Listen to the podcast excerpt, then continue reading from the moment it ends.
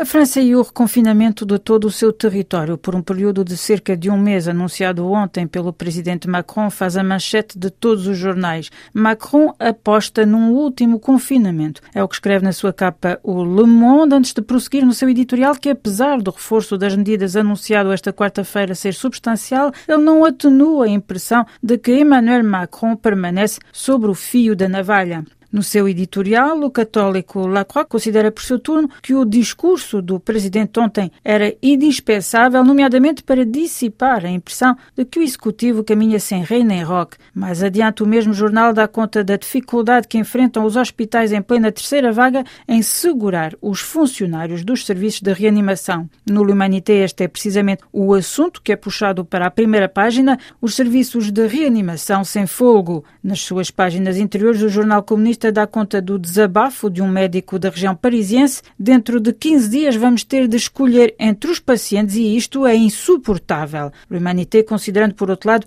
que Macron só reconheceu a meia voz o fracasso da estratégia que defendia desde janeiro. No mesmo sentido, no seu editorial Liberação escreve confinar sem reconfinar, tal é a difícil equação que o presidente tenta resolver desde o começo do ano sozinho sem o apoio dos cientistas que ele já não houve e sem sucesso. O diário concluindo que o chefe de Estado já não tem margem para o erro. Já no seu editorial, o conservador Le Figaro não coloca em causa a boa vontade do presidente, mas antes considera que o que está em jogo é a sua capacidade em ser ouvido por uma máquina burocrática que manifestamente já não responde. A nível da atualidade africana, o Le Monde menciona o Níger, onde nesta quarta-feira se deu uma alegada tentativa de golpe de Estado. Ao realçar que isto sucedeu apenas dois dias antes da investidura do novo presidente eleito, o Vespertino comenta que Mohamed Bazoum ainda nem sequer foi investido, mas os acontecimentos dos últimos dias já lhe dão uma antevisão dos desafios políticos e securitários que o esperam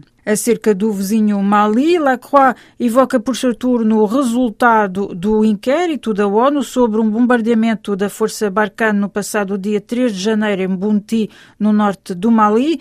De acordo com esta investigação, estes bombardeamentos causaram a morte de 19 civis e não apenas de jihadistas, como reiterou Paris no passado dia 30 de março ao referir que visivelmente a ONU não se poupou em meios para conduzir este inquérito, o jornal refere, contudo, que as testemunhas entrevistadas pelos investigadores permaneceram anónimas, o que é problemático do ponto de vista de Paris.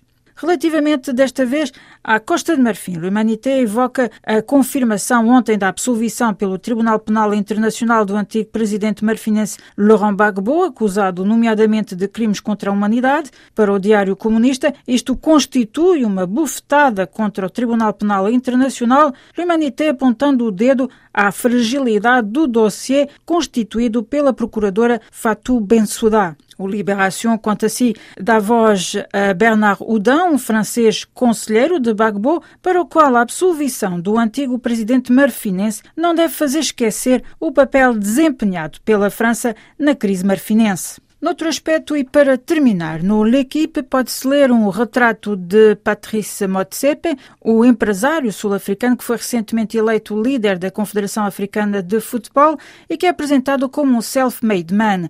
Ao evocar os desafios que tem pela frente nos próximos quatro anos do seu mandato, o L'Equipe refere que ele herda uma situação financeira calamitosa e que a boa gestão não vai ser suficiente, a CAF necessitando ser renovada do interior considerações com as quais fechamos também esta revista de imprensa.